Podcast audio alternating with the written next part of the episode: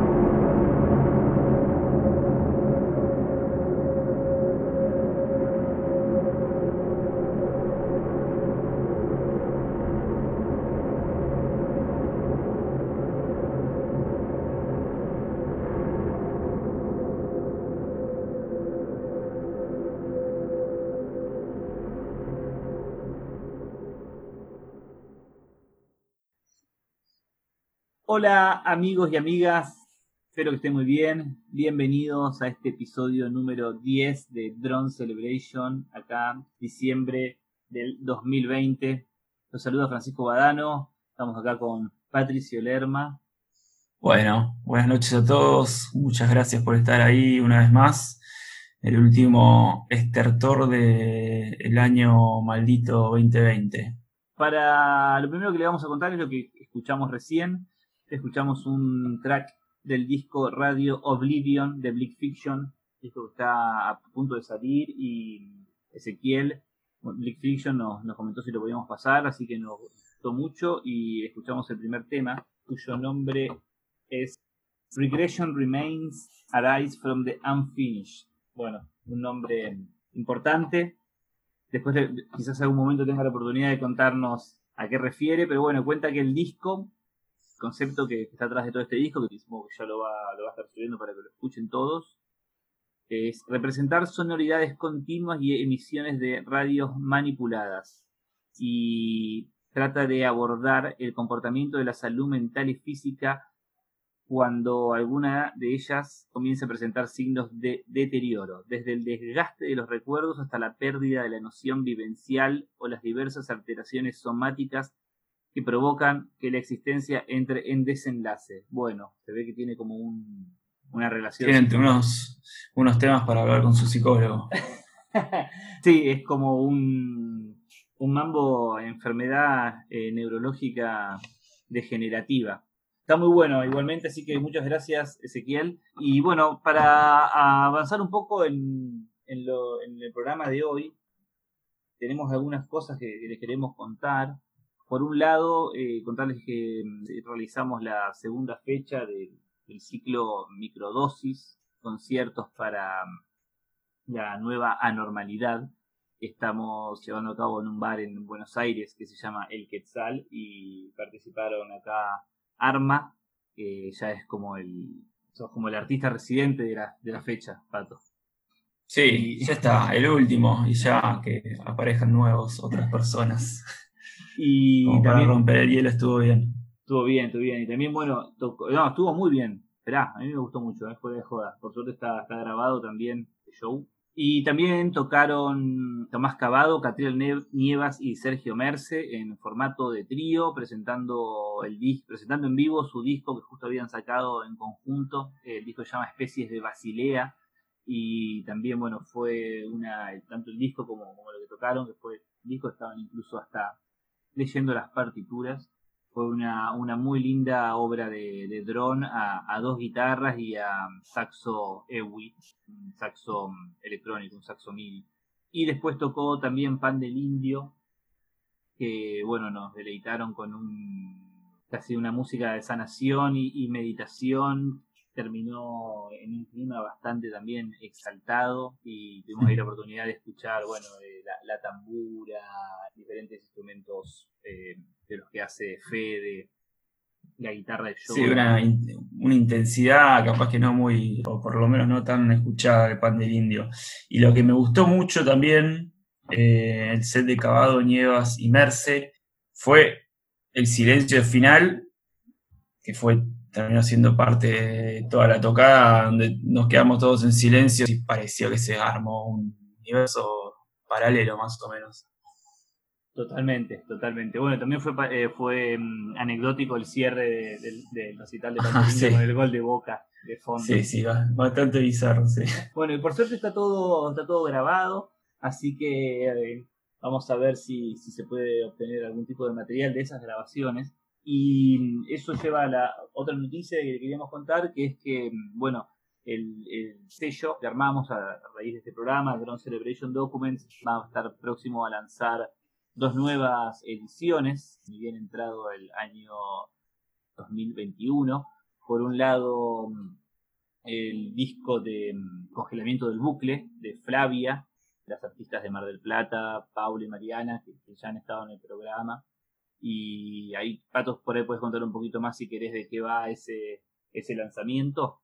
Sí, ese, ellas no, lo tenían obviamente eh, materializado, es la obra de eh, Congelamiento de Bucle, que es una obra que sobre eh, manipulación de cinta, una manipulación de cinta abierta y un piano en constante loop son dos lados este, de nueve minutos aproximadamente cada uno. Bueno, el tape obviamente cuenta de dos tracks, lado A y lado B. Y bueno, es una obra que nos gustó muchísimo de entrada. Ellas abordan su música de una forma muy conceptual, digamos, eh, artistas sonoras. Después eh, Mariana me estuvo pasando algunas otras obras que han realizado, también de modo algunas intervenciones callejeras con lo, último que me había pasado que me gustó mucho fue una intervención que hacía con un palo a través de diferentes superficies de, que se dan al recorrer eh, una cuadra, ¿no? Dan vuelta este, hacían todo el recorrido de la, cuadra con, con una madera usando las superficies, obviamente, por las que pasaban, y eso quedaba grabado. Y bueno, ellas abordan sus obras de esta forma, súper conceptual. Y bueno, eh, habíamos ya hablado hace un tiempo, nos gustó mucho eh, lo que hacían, así que decidimos sacar estos, van a ser 20, 30 tapes. Eh, nada, es una pieza, la verdad, que, estaba, que nos gustó mucho y, la verdad que como para, para hacer ahí una, una tirada y bueno, esperemos que tengamos un poco más de flexibilidad o lo que se pueda como para que puedan presentar el disco, podamos ya hacer algún evento con, ellas acá o si no, imagino que, lo harán ellas en Mar del Plata. Y bueno, y también hay una inminente nueva eh, edición que justamente nace de, de, los conciertos de microdosis, que es que el concierto anterior se grabó la presentación de Patricio Arma Así que eso también se viene como edición, al menos en principio, de, digital. Sí, digital por ahora. tonos, tonos que no sirven para nada se va a llamar. Tonos que no sirven para nada, ya está en proceso de masterización en nuestro amigo El Conde, en Neuquén, que también masterizó lo de, lo de Flavia. Así que bueno, vamos a arrancar por suerte 2021 con, con dos lanzamientos ahí enseguida, así que buenísimo seguir generando, eh, así que espectacular. Bueno, y para este episodio número 10 de Drone Celebration, eh, episodio final de, lo que es la primera temporada de este radio podcast, entrevistamos a Daniel Melero, quien es un importantísimo actor de, dentro de la escena de música electrónica y experimental de Buenos Aires y Argentina. Quizás muy, muy conocido entre, entre músicos y conocedores de la historia de, de la música acá de, bueno, latinoamericana, ¿no? Porque es muy conocido por su trabajo junto a Gustavo Cerati y Soda Stereo, pero quien tiene mm, una producción discográfica y de arte sonoro y de música que va muchísimo más allá de, del rock y del pop, ¿no? Por, más de que con esos otros trabajos fue con su máxima, por ahí, éxito comercial. Así que cuando, mm, cuando estuvimos hablando con los CUM, quienes contaron que en sus comienzos ensayaban en, la casa de Daniel Melero. Empezamos a investigar un poco más sobre todo lo, que había hecho él y descubrimos el, sello Catálogo Incierto, el cual fue un sello que tuvo a fines de los 80, que era curado por, por Daniel. Y bueno, y ahí empezamos a escuchar un poco muchas de sus obras y hay mucho material de, de de electrónica ambient, de piezas y discos completos dedicados al dron, y incluso el disco que sacó este año eh, junto con Diego Tunión, que se llama La Ruta del Opio, y que es, un, la verdad que es uno de los mejores discos de ambient y experimental que, salieron, me atrevo a decir, en, en el año en todo el mundo. Sí, sí, sí, sí, muy bueno, la verdad. A mí me gustó mucho y como que Daniel eh, Melero es súper personal, obviamente, en toda su obra. Siempre como que se hace esa eh, diferenciación entre bueno, el Daniel Melero experimental y el Daniel Melero como más pop o más eh, tradicional, pero la verdad que cuando te pones a ver un poco la obra entera, te das cuenta de que no es que hubo un momento donde hizo discos experimentales o electrónica y otro momento. Fue constante la producción de, de los dos sonidos, digamos, de, de, los dos perfiles, entonces caes en la cuenta de que el tipo en realidad es eso, digamos, no, no, no hay una diferenciación entre uno y otro, sino que su obra fue y vino constantemente hacia los dos lugares. Y ese disco con Tuñón está bárbaro porque también él canta, entonces hay una, por lo menos hay una... Hay un poco de aversión hacia el dron y las voces, creo, o hacia la abstracción. Yo creo que, no sé, por qué será, pero me parece que, él lo hace de una manera fantástica, obviamente con la voz y la personalidad que tiene, y está bueno también, o O sea, dron o música ambiental o música más este, oscura, por así decirlo, o, bueno, no sé, ya no hay tantos, este, no tengo tantos ahí como adjetivos que ponerle, pero está bueno la voz de él eh, metida en ambientes así, ¿no? Y nada, lo que decía es que me parece que hay como una especie de, aversión a incluir voces en, obras, no sé por qué, la verdad, pero a mí me gusta, qué sé yo, y me pareció que él lo hizo de una manera mucha elegancia, obviamente. Así que sí, a mí también me parece que fue uno de los discos, por lo menos así, ambient de, este año, que me, fue uno de los que más me gustó, lo escuché un montón de veces. Sí, sí, sí, bueno, me parece que hacia el final del programa vamos a, tener que escuchar algún, algún temita.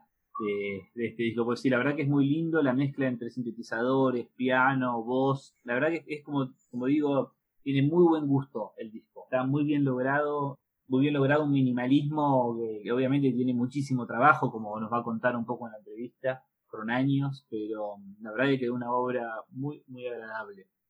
Y bueno, me parece que estaría bueno que para como antesala a la entrevista escuchemos un poco de qué tan dron se puede llegar a poner, o se ha puesto alguna vez Daniel Melero y hay un disco del cual hablamos en la entrevista también, que sacó en 1995, que se llama Operación Escuchar, el cual todos los temas están grabados con un solo sonido, seteo de, sintetizador. Bueno, él después lo va a contar en detalle. Así que, ¿te parece, Pato, que arranquemos escuchando esto? Vamos con el tema 2.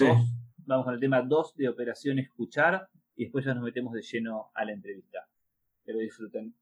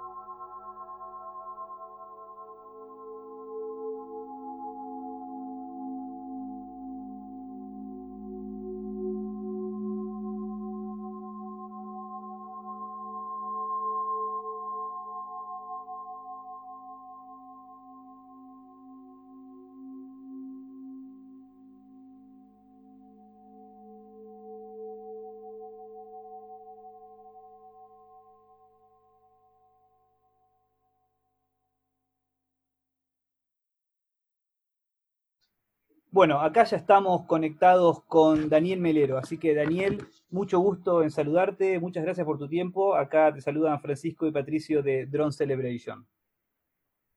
Muchas gracias, eh, contento yo de estar aquí. Buenísimo. Bueno, Pato, ¿querés comenzar vos? Sí, bueno, de nuevo gracias por, darnos este espacio para hablar con vos, Daniel. todo bien. Bueno, estamos interesados, no sé si decirlo como facetas, porque me parece que eh, hay una como cierta percepción de Daniel Meledo de diferentes facetas y en realidad un poco investigándote y estudiándote te das cuenta al final que no hay ninguna faceta, sino que es una sola cosa entera. Eh, pero bueno, teníamos como interés quizás eh, a nivel sonoro en tus trabajos más electrónicos, quizás más instrumentales y más experimentales, por así decirlo. Se empezó un poco este interés a través de, lo que fue el catálogo incierto, ¿no? Porque hace algunos programas pudimos hablar con Kuhn, que fue una de las bandas... Ah, ¡Qué interesante! Hace días que pienso en ellos y los volví a escuchar también. Ah, mira, mira qué casualidad. Estuvimos hablando con ellos y la verdad que nos pareció interesante volver a, poder rescatar lo que fue en su momento Catálogo Incierto, ¿no? Y bueno, como para comenzar, me gustaría que, si querés, comentar un poco cómo fue el inicio de Catálogo Incierto. Esto fue contemporáneo a tu disco Conga y creo que si son bien, son bastante diferentes como las ideas del catálogo y, del disco. Quería que nos comentaras un poco cómo fue, cómo nació, cómo empezaste a trabajar con las bandas. Sí, lo que te puedo decir es que Catálogo Incierto precede a Conga, por lo ah, menos, va, como detalle, tres años. Con el tiempo eso no es nada. La primera edición fue Nadie Sabe, se llamaba, de con Cristian Rosas lo hicimos eso. luego, curiosamente, creo que ni siquiera los encargados yo había sabido editar eh, su primer álbum. O sea, sí había sabido no editar dos anteriores. Y, y, estábamos ya iniciando esta idea y en el medio del mm, el desarrollo de los encargados, si nos remitimos a la mención a, a me gustaría contar que en uno de los shows, ya cuando empezábamos a salir incipientemente en algunas revistas o diarios, los Kuhn vinieron y me regalaron su primer cassette y terminamos teniendo una relación con mucha entropía. De hecho, todos los instrumentos de ellos estaban en mi casa estudio en Flores y venían todos los fines de semana y nos pasábamos un par de tardes eh, grabando cosas que dieron origen a varios este, a varias ediciones de Catálogo Incierto. Y Catálogo Incierto básicamente trabajaba sobre la idea de aquello que estaba considerado como basura para el sistema de las discográficas en aquel momento, también como un ágil reclamo de atención, justamente eh, aquellos que quisieran estar atentos y, creo que finalmente se extendió, se extendieron las ediciones más o menos, no sé, hasta el 91. Claro, sí, Juana la Loca fue uno de los últimos. Juana la Loca creo que es de lo, lo que cierra casi, ¿no? El sello. Sí, sí, sí, por lo menos lo que... Pero eh, hasta editamos un disco de Crash de la banda inglesa. Ah, Claro, pues también el catálogo dentro era, tenías bandas como Todos tus muertos, después tenías bandas como Carlos Alonso, Pum. Eh, ¿Considerabas que eso como sobre los márgenes, digamos, lo, tenías un poco Yo nunca vi como, como, una intención de ayudar. Eh, sinceramente, eh, de hecho creo que en definitiva tal vez a mí me ha ayudado a hacer eso.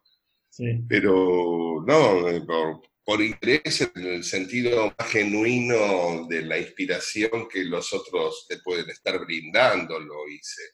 ¿Y vos te hacías cargo de las producciones de todos o solamente intervenías en alguna de, los, de las ediciones? No, solo en algunas y, digamos, hacer cargo, diríamos, su control artístico. Sí. el control artístico siempre fue de los artistas y yo en algunas oportunidades he intentado que se cristalizase, por decirlo de alguna forma, de, la, de una manera que fuera interesante para ellos. Quería como recaer en una edición en particular que la verdad que eh, nosotros de nuestro lado de Drone Celebration nos gusta mucho, que es la algodonera, ese trabajo en conjunto, este, la verdad que nos parecía bastante extraño para la época. Eh, ¿Querés comentar un poco cómo fue el proceso de composición? no, es una pieza, todo ese cassette y todas las sesiones, es una maravilla que hizo Mario Cheto de alguna forma habíamos, yo había creado un contexto entre artistas que tocaban distintos instrumentos y los había reunido de una manera que a la vez conociéndose todos no se hubieran encontrado para grabar. Pero creo recordar que Flavio además se había comprado una caja de ritmos y, primariamente eh, construyó esto de ahí y tal vez me estoy equivocando, son mm. tantos años y tantos discos que me da vergüenza no saber la jerarquía de cada uno, o particularmente de este sobre todo. Pero Flavio tenía una idea muy clara de, cómo tenía que ser el algodonera y fue excepcional grabar eso, estar una reina ahí que también compartía, e, estaba eh, tocando la guitarra con la marca Daniel Melero también, y estaba Feugelman y Flavio programando, a veces desarrollando su trompeta hacia un lugar absolutamente más cósmico que ese rol de trompetista, diciendo una melodía nada más. Era el error cuando tocábamos el vivo. ¿Y esto se daba en, esta casa que me comentás ahí en Flores? No recuerdo bien dónde fueron las sesiones de, la algodonera. Eh, yo presumo que tal vez se grabó, sí, en, Bogotá, sí, lo que le decíamos Bogotá, la, la casa esa, sí pero probablemente también Flavio grabó por su cuenta. Sí, entiendo. Eh, es muy difícil de saber. Se debe haber mezclado probablemente en casa. Ojalá eh, Flavio firme. Este, Sabes que como a la distancia, digamos, el hecho de que haya estado pintado en tape y también un poco con la textura esta tan particular del tape y que le da el tiempo, lo hacen como muchísimo más misterioso ese disco, ¿no? Muy... Estábamos sumergidos en un universo que de verdad parecía desconocido para nosotros. Y creo que eso es lo que hace que sea tan fabuloso todavía hoy. En cuanto a lo del cassette, yo creo que también esa función de desgaste, tal vez escuchar ahora ese cassette con la degradación que en sí mismo cualquiera obtiene, debe darle una cierta impronta como esa emoción de parecer arte al que le cayó el polvo de los tiempos mm. encima y está sucio y, al mismo tiempo gana densidad y granulación. Bueno, eh, justamente hablando un poco de los tapes, hay una pregunta quizás me haya, me pasó por la cabeza. ¿Cuál es tu concepción respecto a las ediciones, digamos, no? Eh, ahora que como que volvió también el tape por un poco crisis económica y todo, hay muchos eh, sellos chicos que están editando, están volviendo a editar en cassette, también están editando en vinilo, en CD. ¿Cómo es un poco tu, visión con respecto a los formatos, digamos, hoy en día?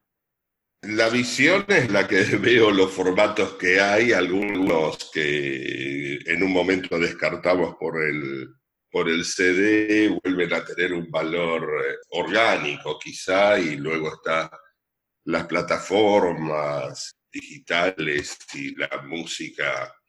En definitiva, siempre cuando uno reproducía un objeto sonoro en la era de la reproducción, digamos, la música, eh, dependía también mucho también de tu equipo y del ambiente de tu casa, como apreciabas un disco. Ahora a, eso se le suman muchas otras cualidades intermedias eh, que tienen que ver con eficiencias de, lo que sería transmitir la música online, cómo comprimirla. Yo sinceramente creo que una buena pieza atraviesa todo. Mm, es capaz de decir eh, lo que quiere decir a través de cualquier sistema, cualquier amplificación. Aún una totalmente ineficiente para ella. No, no, no tengo, digamos, una exclusión de nada de lo que sucede. Sí tengo preferencias, por supuesto. Yo estoy seguro que prefiero oír música en Bandcamp o en YouTube que en Spotify. Claro. Cómo está formado mi oído y cómo también la plataforma me quiere dirigir y cómo acepto o no acepto eso. Ahora, la pregunta tenía un criterio más amplio que el que yo estoy contestando o me equivoco. Sí, quizás me preguntaba si vos, eh, quizás no lo sé, pero que si, editarías en este momento en cassette como lo hacías en ese momento. Ah, bien, mira, eh, para mí yo no lo haría, es más, hasta en los últimos tiempos eh, estoy editando en vinilo y en digital. Ambos formatos funcionan, pero e, eso tiene que ver con cómo estás de manejarte en el universo casi de los negocios eh, actualmente y de los valores actuales, pero a la hora de estar interesado en música, yo escucho fuertemente estos últimos meses, estoy escuchando en las ediciones, mira qué curioso, que son en cassette, que hacen un sello ugandés de música de Kenia y de Sudáfrica, y son cassettes que se venden como cassettes, pero los escucho en formato digital desde Bandcamp. Sí, sí, sí. El sello se llama Nietzsche Nietzsche, este, que significa algo así como una lujuria imposible de contener. es, muy curioso, ¿viste? La manera que todos somos medio prosumidores, en definitiva. Por un lado producimos y por el, lado, por el otro lado consumimos y tenemos hasta can formato continuo, ¿no? Eh, es así.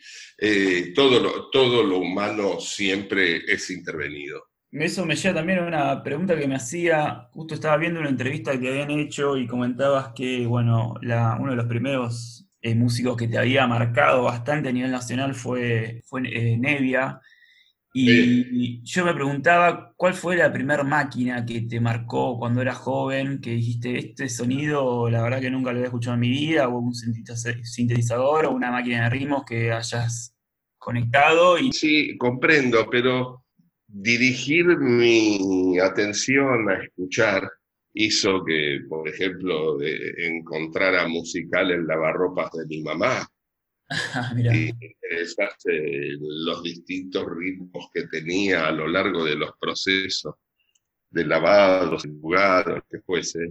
Y de hecho, cuando compré lo que para mí eran mis primeros instrumentos, que fueron grabadores, ese, ese aparato era mi caja de ritmos, para definirlo de alguna forma. Y, en algunos casos este, me alcanzaba un, un tramo de lo que el lavarropas había hecho, pero también si me interesaba el otro tramo, el del centrifugado, podía cortar y pegar este, esa sección. Y luego sí tuve cajas de ritmo. La primera que tuve fue una, no me acuerdo cómo se llama, la de Roland y era Doctor Voss o 55, era muy básica, hermosa caja de ritmos. Esto que me decías de los grabadores que han sido como tú, siendo muy joven, ¿no tenías algún tipo de, conocimientos? Sinceramente, lo que para mí fue poderosamente importante fue haber ido al, Centro Cultural San Martín eh, a, escuchar conciertos de música electrónica, y donde en el escenario, el centro del escenario estaba ocupado por un grabador así. y recuerdo mucho una pieza de Leda Valladares eh, que me impactó muchísimo. Yo todavía estaba en el colegio secundario. Y luego fue muy importante para mí haber escuchado por curiosidad Evening Star de Eno, de Fripieno, y, e inmediatamente aprender a través de eso a conectarme con el arte conceptual y con con la música de John Cage y, digamos, con, el, y con Marcel Duchamp.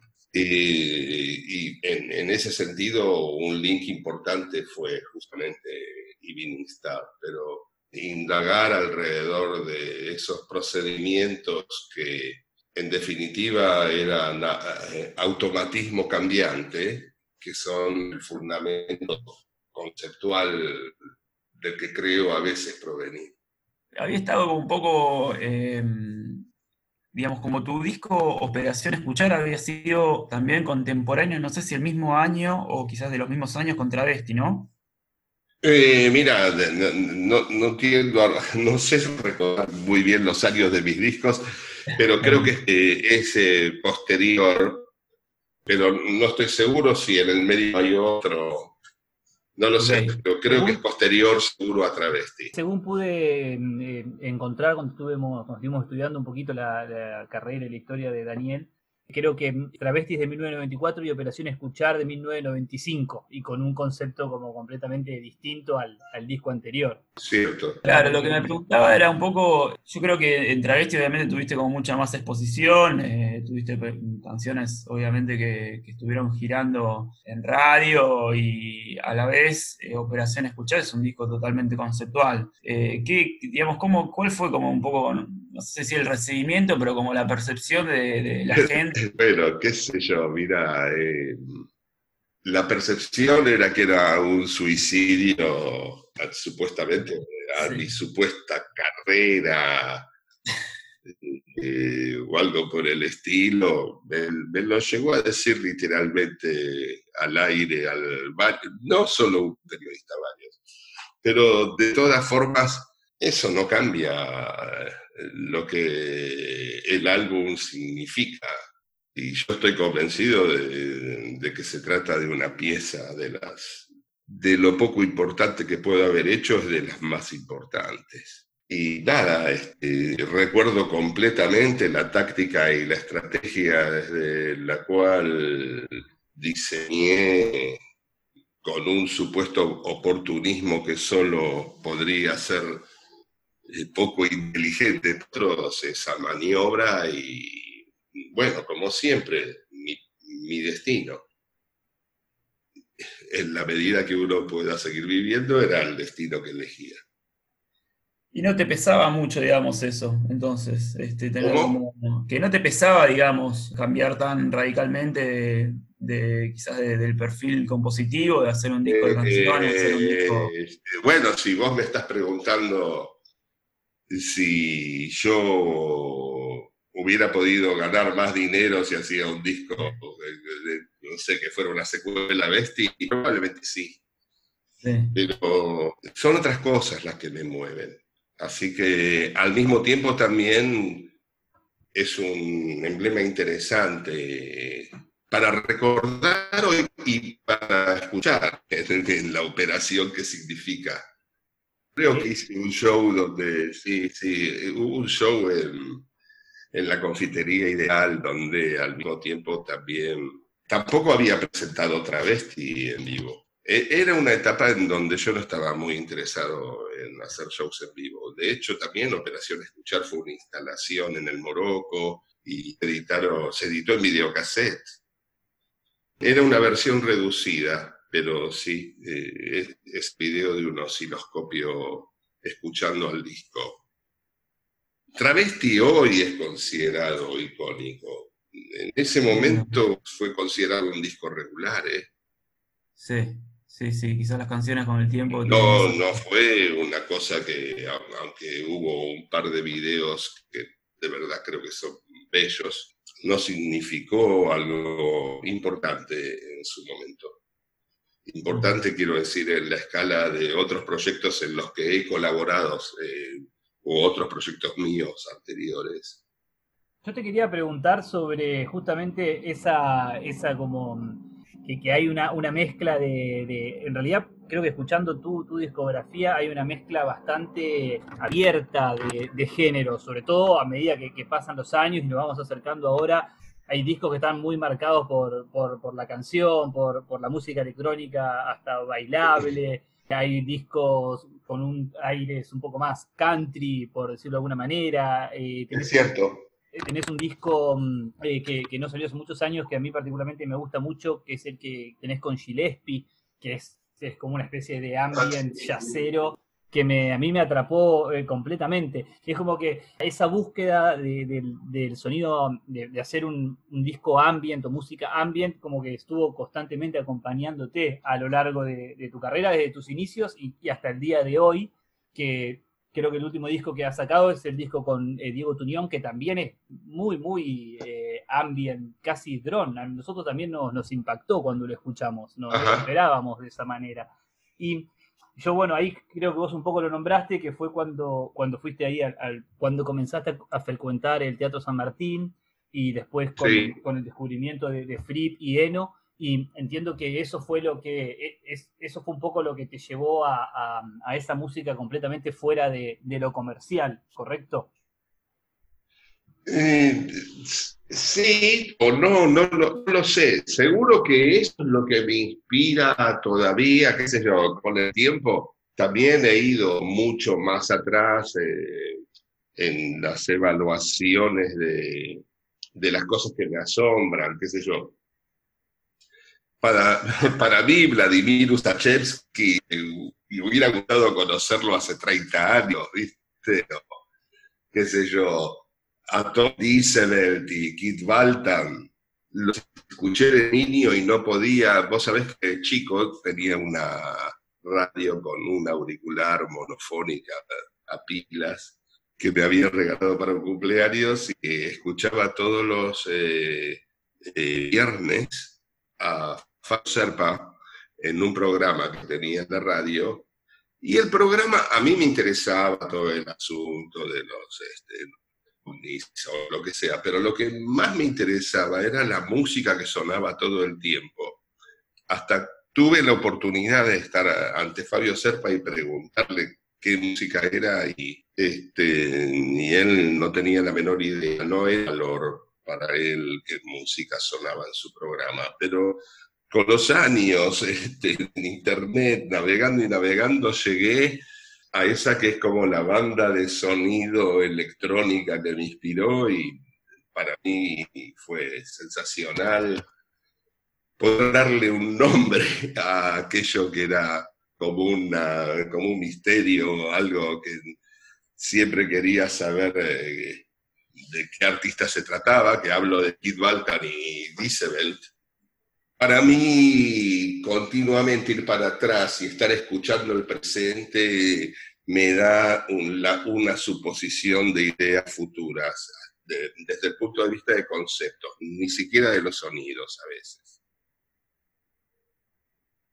¿Y en ese momento te sentías un poco solo con toda esta información que te estaba, este, que estabas recibiendo? ¿O tenías como algún amigo o compañero que esté un poco con el, con el tiempo eso se fue desarrollando, sí, estaba solo, pero creo que era lo suficientemente interesante como problema para ser tenido en cuenta entre aquellos con los que empezaba a tocar, aunque hay que reconocer que en varias oportunidades cuando estaba tocando con amigos apagaban el amplificador que este, estaba nutrido por mis sonidos pero yo no lo considero de ninguna manera problema eso. Puedo entender eh, en la música.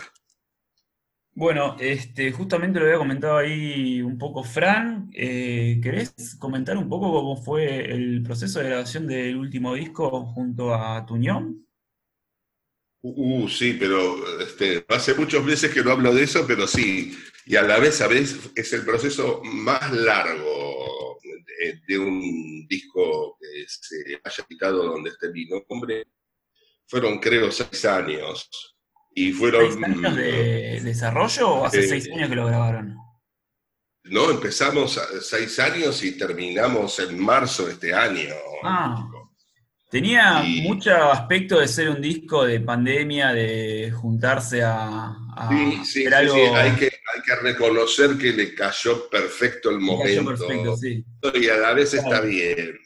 Diego siempre dice como chiste que, que, el próximo lo hacemos para la nueva pandemia que haya. Seis años antes de la fecha de edición, seguro y el disco a la vez estaba pensado como era mucho más extenso, porque también lo fuimos editando para que también pudiera entrar en un vinilo, que es una de las bellas sorpresas que tuvimos también, con poder hacer que sea lo que se puede tener en la mano a veces. Y el proceso fue de ir y venir con datos entre los dos, mezclas, remezclas, quitar, quitar, agregar, agregar. Eh, fue absolutamente pictórico, se parece a como a pintar el óleo si fuese música esto, pero también a estar erosionándolo y perforar hasta romper la tela si se puede. Fue muy interesante. Definitivamente estamos considerando que vamos a hacer otro disco, pero tiene que ser mucho más cercano a algo, que, a una minuta, a un, hecho en el momento, un ready-made.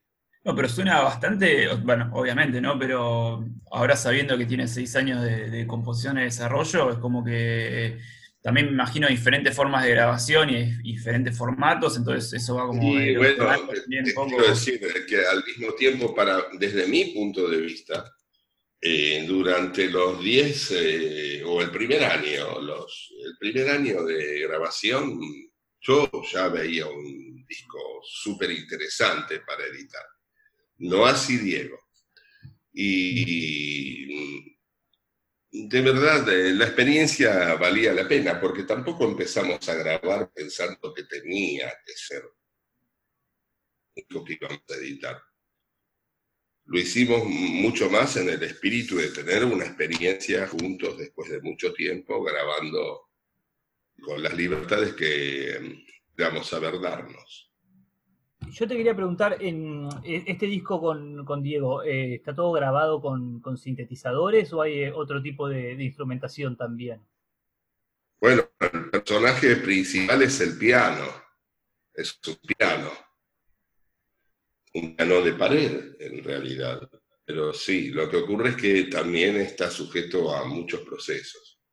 Pero el protagonista definitivamente, el principal es el, piano de Diego, tocado por él. ¿Sabes lo que, lo que me, venía a la cabeza también, hablando esto de las colaboraciones, más allá de las millones de colaboraciones que tenés?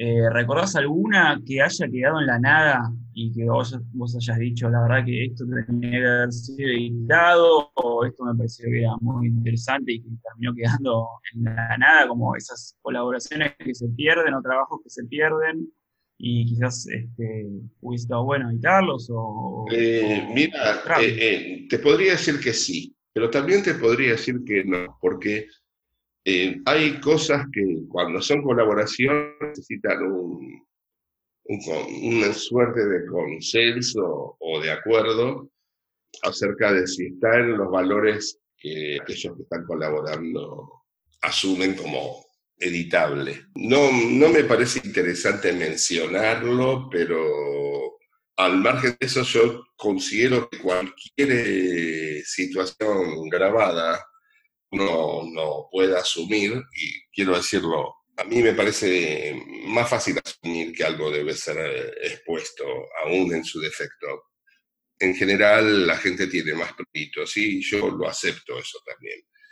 Pero mm, curiosamente tengo la satisfacción de que aquellas cosas que no han sido editadas debido a que no le parecía a la otra parte, todas han sido reclamadas de ser editadas y al mismo tiempo yo creo que, yo creo mucho en la táctica de cuando uno dice así, tal vez postergadas cuando estábamos listos, a veces no merece edición.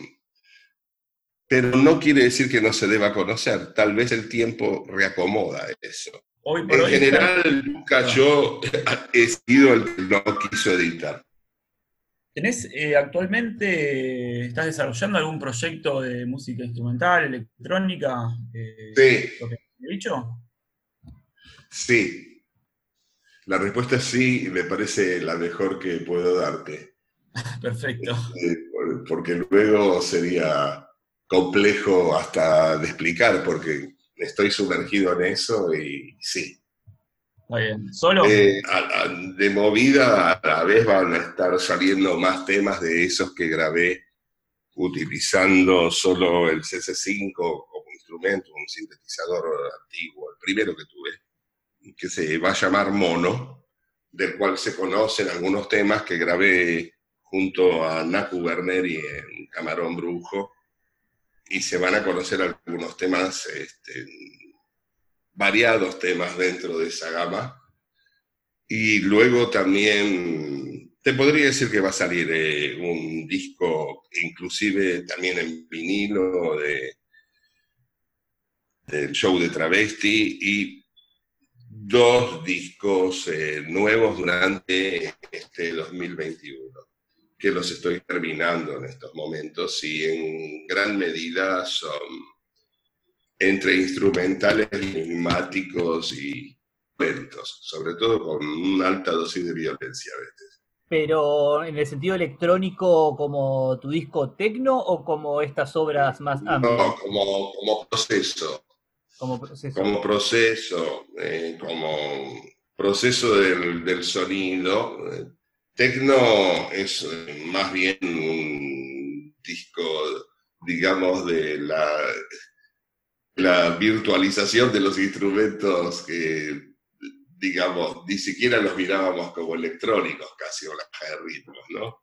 Pero acá hay ritmo, violencia, es una conjunción que todavía estoy elaborando. Por eso sería, es mentiroso lo que te digo y totalmente cierto el estado en que estoy observando de lo que se trata inclusive de cómo englobar. Eh, Más allá de que este tiene, como decir, viene violento y rítmico, entiendo que, al ser rítmico escapa un poco de, los parámetros de, los discos más ambient que tenés, pero me llamaba la atención lo que decías que está todo hecho con el CC5, que eso es como un concepto... Uno de ellos, uno de ellos, eh, sí, el menos ambient CC5 mono se va a llamar. Mono, claro. Es, digo, eso de, que sea con un solo sintetizador me, sonaba como en referencia a, justamente el disco que hablamos más temprano de Operación Escuchar, que según tengo entendido también todos los tracks tienen, están hechos con un, único sonido de sintetizador, ¿correcto? Ah, están hechos con un único sintetizador, pero era un sintetizador que todavía tengo también, eh, polifónico, un JD800 que a la vez estaba hackeado lo que se denomina circuit bending, digamos, estaba torcido su circuito durante la grabación. Eh, luego fue muy difícil quitar la soldadura mal hecha que se ejerció sobre el aparato, pero sigue siendo increíble ese aparato. Este está hecho con un sintetizador monofónico. Una sola nota por vez está hecho este disco. Claro. ¿Y ese, ese circuit bending que habías hecho para Operación Escuchar, lo hiciste vos o te lo hicieron? Lo hice yo y un amigo que sabía soldar mal. Lo difícil fue sacar las soldaduras raras después cuando querías volver a tener el instrumento.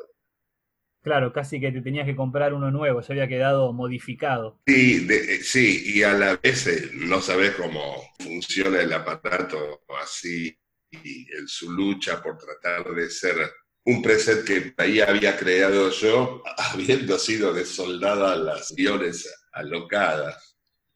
Te digo más, creo que tiene un valor agregado tremendo, porque tiene mucha más incógnita que si fuese el sintetizador como era. Una vez también tuve un mini que empezó a fallar solo, y la verdad que era mucho más interesante que el mini cuando lo compré. Pero también tiene que ver con la la evolución de la mirada que uno tenga sobre los objetos o sobre el instrumento que utilice, si es que utiliza un instrumento. Claro, a mí me, trae, o sea, por un lado me trae dos referencias. Una que mm, justo también había estado escuchando eh, tu disco Recolección Vacía, el, cual, eh, eh, bueno, es una obra que, tiene bastantes temas, todos experimentales, que encima cuando lo puse la primera vez, como que no entendí mucho porque arranca con un tema armenio, que después encontré, el, hay un blogspot creo donde está explicado la historia de cada tema, y ahí pude dar un poco mejor. Ese disco arranca con ese tema que es como muy rítmico y baileable, y después se pone como súper electrónico, y a medida que avanza el disco se va poniendo cada vez más y más eh, ambient, hasta llegar a los últimos temas, que hay uno que dura como 15, 20 minutos, que es súper ambient y que después tiene un montón como de, sonidos de, field recording y, grabaciones. Y bueno, leyendo un poco ahí. mucho field recording, sí. Claro, leyendo ahí los conceptos atrás de cada obra, veía que había grabaciones, sí, de tu casa, de pájaros, del centro. Un tema decías que había un, un saxofonista que estaba tocando en la calle enfrente de tu casa. Sí, exacto, sí y también ahí haces referencia a, pequeños como errores o, modulaciones inesperadas de, generadas por los, por los samples y, los instrumentos y cómo todo eso te fue llevando hasta encontrar un tema en base a todos esos pequeños, eh, por ahí, glitches, por decirlo de alguna manera, que iban teniendo y que quedaban configurando el, el, alma después de la obra. Sí, y fue una experiencia hermosa hacer eso. Sí, no, me imagino, veo que encima pues esto no me queda claro porque encontré como información un poco confusa, pero a, pesar de recolección vacía, ¿puede ver que había habido un disco anterior que se llamaba Colección Vacía? ¿O no? Sí, exacto, sí. Ah, porque Colección Vacía no lo, no lo pude encontrar para escuchar. Es un caso de y está volviendo al comienzo de la charla. ¿Y está digitalizado en algún lado? ¿Tenés idea? No, yo no me encargué por lo menos de haberlo hecho y no sería mi intención, pero hay amigos que supieron robarlo de, mi casa. Había que hablar con ellos. Claro, lo había estado tratando de, buscar en las redes y no, no lo pude encontrar. No está en tu Bandcamp. Es probable que no esté, sí, no, pero digamos, eh, forma parte de una colección vacía. Eh, se vendía en el instituto que ahí se podía comprar parte de lo que se iba a parecer a la performance que daba. Yo tocaba todos los sábados invierno, era parte, eh, a las 10 o 11 de la mañana en el instituto de, manera libre. Y ahí se generó colección vacía. ¿Hacías una serie de conciertos en, el Instituto Goethe los sábados a la mañana? Sí, sí, sí, durante meses. Es donde había tocado justamente Cum, ¿no es así? Ahí Hum tocó, ahí la verdad no, mm, no lo recuerdo con precisión, pero tal vez ha habido algún show donde ellos tocaron junto a mí, inclusive uno por uno. La verdad, eh, todo eso lo hice porque lo está viendo y por suerte lo tengo que guardarlo en mi memoria, pero al mismo tiempo me daría orgullo saber qué pasó, si es pasó. Y ellos lo habían dicho. Eso sería mucho más interesante todavía. Sí, sí, lo habían dicho ellos, que, habían tocado justamente en estos ciclos a la mañana. Sí, pero sinceramente no, no, recuerdo con la precisión que requeriría el índice de interés que ustedes tienen en la pregunta, porque puedo resultar eh, un poco pueril. Pero sí, eso pasó, es casi, estoy casi seguro. esto que ocurría era diminuto también, ¿eh? o sea, más allá de los tiempos en el mundo. Esto era micrónico y eso es una maravilla. Sí, pero es bueno que en ese momento, en esas épocas, eh, se haya dado el espacio también para generar, me parece, esos, esas presentaciones. y Lo más interesante es que era a sala llena, ¿eh? Estaba repleto de turistas. Ahí va. Y eso también justificaba poder hacerlo.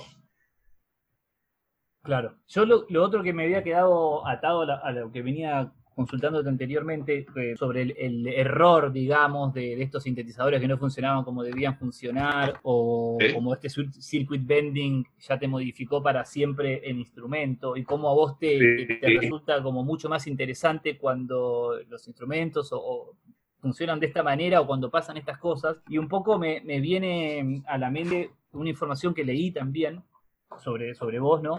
Que decía que en algún momento vos te considerabas como un no músico y que no tenías como una formación musical eh, académica, que eras un autodidacta. Sí. Y, por ahí preguntarte si creo, si me imagino la respuesta igual, pero que justamente... Eh, eh, ¿Cuál es la respuesta? Decide la respuesta y yo te la corrijo. no, quiero decir que me imagino que justamente por no venir de, la academia, digamos, o de cómo, cómo supuestamente los sonidos tienen que ser o cómo los instrumentos se tienen que tocar, creo que es medio un patrón común en, la música experimental, en muchos músicos experimentales, no en todos, pero querer salir de, ahí, justamente y eh, llevarse, mm, como sentirse como atrapados por el error, por ese funcionamiento no... no Te puedo contar cómo es desde mí la situación. Yo nunca puedo haberlo utilizado como una estrategia declarativa, pero nunca me he creído un músico experimental.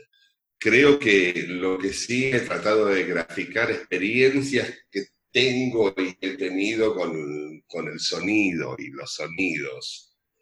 Y en términos de error, quiero decirte que siempre ha sido de mi interés la gente que, más allá de si tiene formación académica o no, tiene eficiencia en el manejo tanto de su incapacidad como de los defectos de sus propios instrumentos.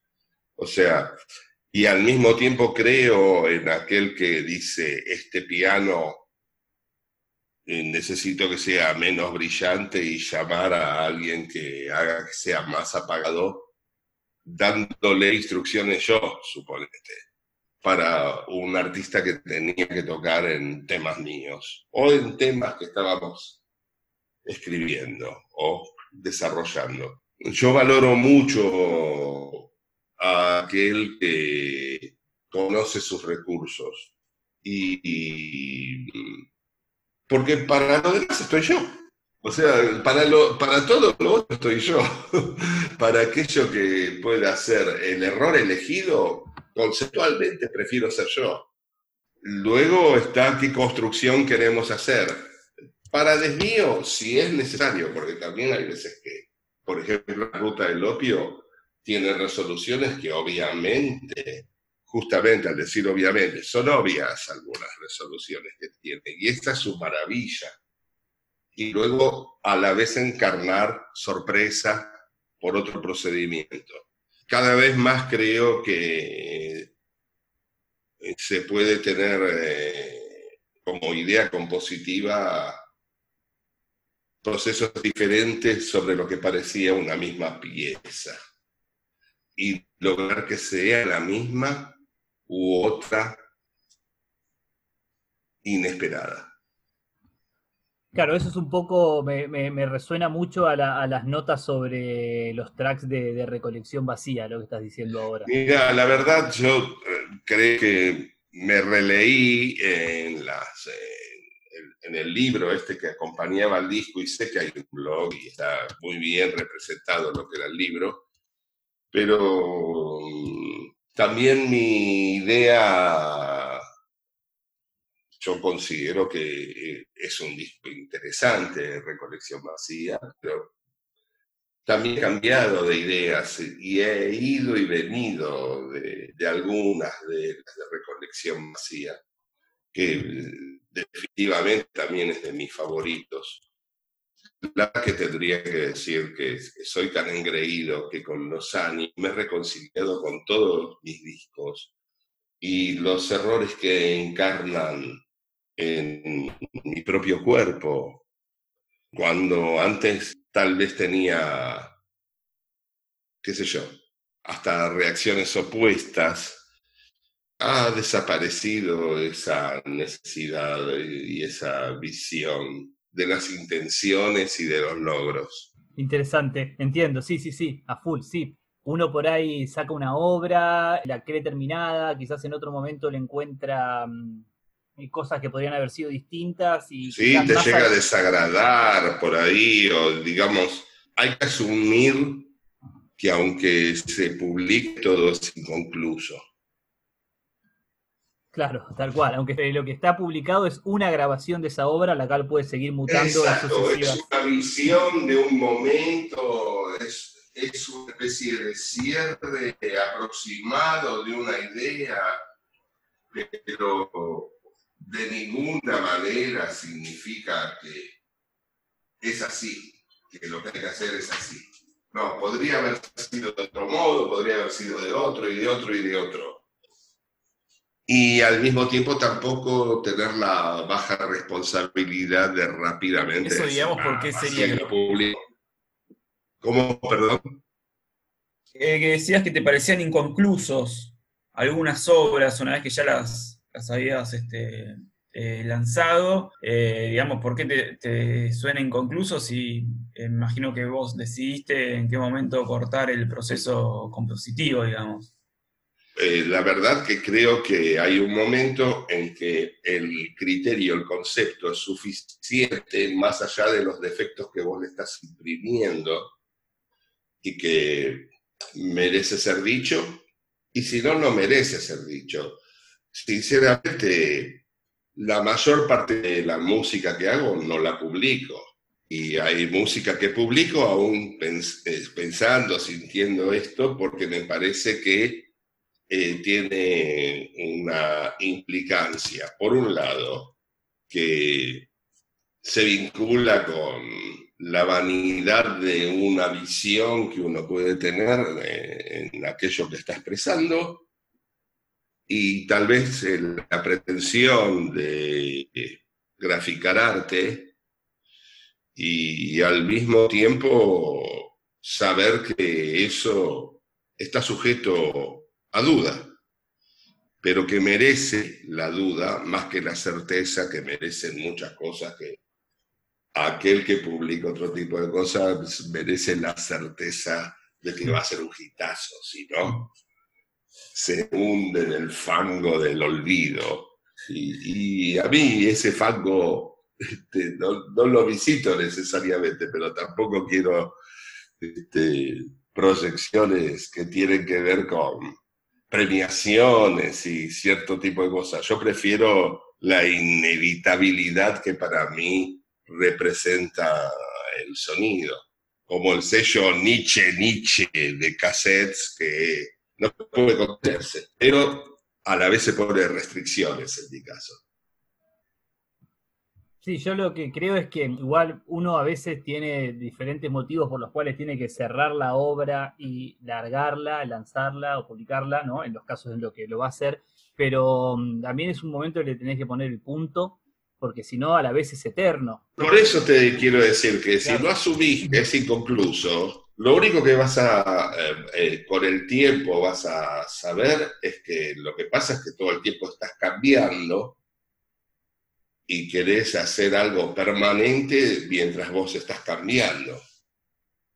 Y es mejor entregar un principio de cuál fue tu permanente de un instante, si en ese instante tenés el criterio de decir, quiero decir esto, Bien, lo dijiste. Bancatela. Si estás dispuesto a eso, ahora si no, siempre puedes tener el miedo de que todo es perfectible. Yo lo llamo miedo verdaderamente porque prefiero saber que la perfección de un concepto está variando cada segundo, menos que cada segundo, no sé, micrónicamente, y nosotros queremos instituir como seres humanos por, por, default, por defecto, digamos más bien, estrategias que son concretas y ciertas. La ciencia se corrige, lo único que tarda demasiados siglos en corregirse son las religiones. Y luego el arte se corrige todo el tiempo, instantáneamente, y, y aún con disgusto. expresar el momento no es necesario.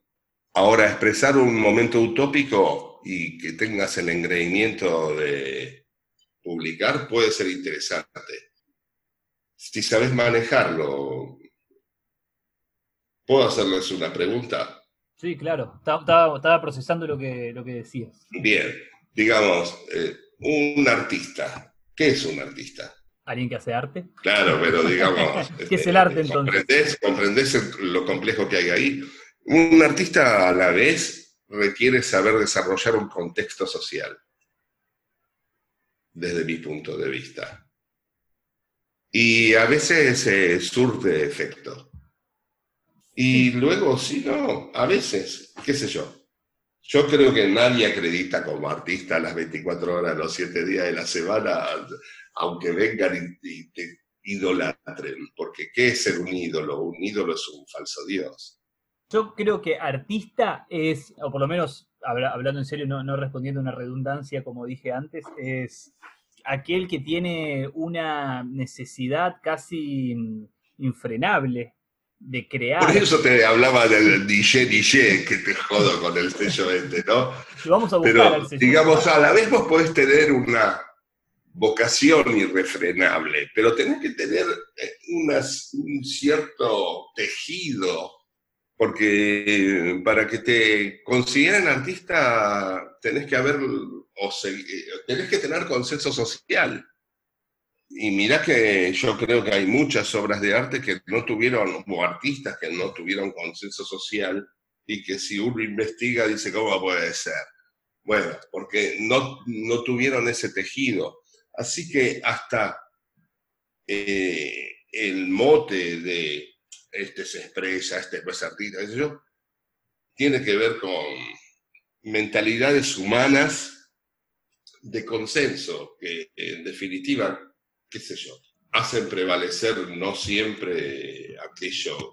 Generalmente algo que disgusta no es considerado arte, pero desde mi punto de vista, el arte no tiene por qué gustarte.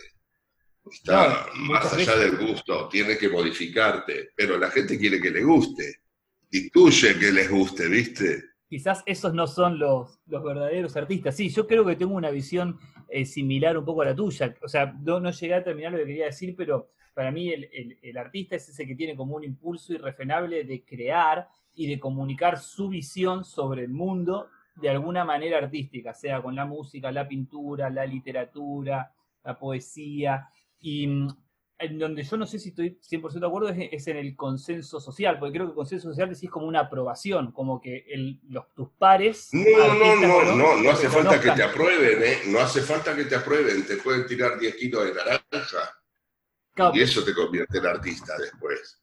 Claro, Sí, sí, para mí el arte tiene que incomodar un poco, hacerte pensar. Absolutamente. Hacerte pensar. Digamos, eh, eh, y, hay algo que no se quiere reconocer, que por lo tanto, el arte, eh, en, definitiva, es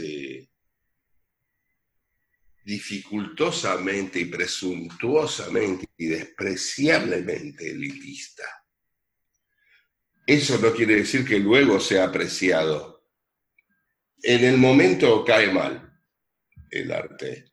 Y como bien lo dijo Carca, el arte es morir de, tener frío hasta morir, ¿no? Dijo una vez. El, arte es morirte de frío. Sí, es tener frío hasta morir, creo que le preguntan eso en televisión. Es, la verdad, es una bestia, es la bestia. Bestial. Sí, sí, sí. El arte, el arte es morirte de frío. No, por eso, para mí el arte tiene que, tiene que hacerte pensar, tiene que, empujar un poco tus límites. Tiene que ponerte en otro lugar fuera de tu gusto. Si no, lo único que tenés es una expresión que te sirve. O entretenimiento, si no, quizás. entertainment, sí, sí, sí. Entretenimiento sobre todo. Pero, digamos, este, fíjate que a los ídolos, eh, falsos dioses del entretenimiento, se los denomina artistas, porque el sistema llama artistas a sus lacayos siempre. Y sabes qué? Es una maniobra contra lo que no hay que oponerse. Sencillamente hay que hacer tu propio tejido. Totalmente, totalmente. Hay que hacer tu propio tejido. Me quedo con, con esa reflexión. ¿Sí? Me gustó. Me gustó. Y si te gustó, pensá que no fue artística. es verdad. Qué paradoja. ¿Viste? Eh, pero es así. Eh, la mente humana está llena de pliegues. Bueno, no sé, Pato, si vos tenés alguna pregunta más, si no, me parece que todos estos minutos dedicados a, filosofar sobre el arte pueden ser un, buen cierre para, para esta entrevista. Yo estaba escuchando y disfrutando, la verdad. Me parece perfecto. Señores, si a ustedes les pareció bien. Por favor. gracias por tu tiempo, Daniel. Al contrario, muchachos, eh, ¿puedo retirarme de esta charla de, ¿cómo se llama? Zoom? Pues. por supuesto. Hasta pronto. ¿eh? Gracias, por todo, Daniel, por tu tiempo y bueno, eh, estemos Al contrario, no, lo disfruté, lo pasé bien, ¿eh? Gracias. Buenísimo, buenísimo, nos alegra mucho. Editen y dejen todo lo peor que dije. dale, dale, dale. Muchas gracias. Ansiamos escuchar tus próximos discos, los que se vienen. Ah, prepárate, vas a ver el disgusto que te voy a dar. Me pongo a prueba. Hasta luego. Abrazo grande. Gracias. Bueno, interesantísimo, ¿no? Pato, a mí me dejó con un montón de cosas, la verdad, para, para reflexionar. Sí, este, es un artista increíble, súper amplio para estudiarlo porque tiene muchísimo, muchísimo material y bueno, también un poco lo que va a lanzar ahora, unos tres discos por año más o menos, muy, sí, es una, una carrera increíble y con mucho contenido como para, para meterse, quizás el que no, no conocía por ahí eh, este melero, está bueno, te lleva a otro lado de su cerebro y también obviamente a su demás, su otra obra que obviamente también es, increíble. Bueno, ahora para el cierre del programa vamos a, escuchar un poco más de música de Daniel. Vamos a poner el, tema 1 de su disco con, con Diego Tunión. El tema se llama Si Supieras, es el que hacemos mención antes que, es cantado. Así que igual es una, es una hermosa baladita ambient. Y después vamos a escuchar el track Anestesia de su disco Recolección Vacía de 1993. Anestesia es el último tema, dura 17 minutos y en las notas, en las notas de, que venían con el disco, que también fue mencionado en la entrevista, dice que este track data de 1992 y que cuenta con dos materiales básicos que son por un lado una nota de sintetizador con un ataque rápido y dos segundos de duración y por el otro una pasta sonora producto de muchos discos ampliados, muestras de la ciudad, conversaciones, transmisiones de radio y TV tomadas al mismo volumen. Todo superpuesto, conservando la duración del segundo, del segundo perdón, y realizado un loop. Del obtenido, traspuso en el teclado tres notas, la, si y do, de duración diversa. Y tiene un pequeño gráfico en el que demostró cómo hizo la, la composición, digamos, ¿no? de las partes. Así que, bueno, ves, esto es una prueba de que para mí puede ser y es un artista experimental, más allá de que él lo diga de otra manera.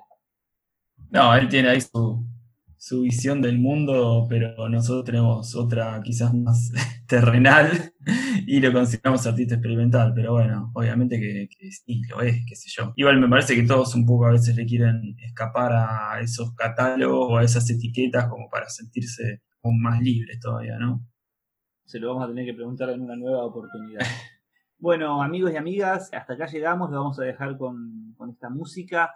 Este es el último programa de la primera temporada de The Celebration. Hicimos estos 10 episodios, espero que, hayan disfrutado, que hayan aprendido algo, y hayan descubierto un interés más profundo por, la música ambiental, minimalista y, el dron.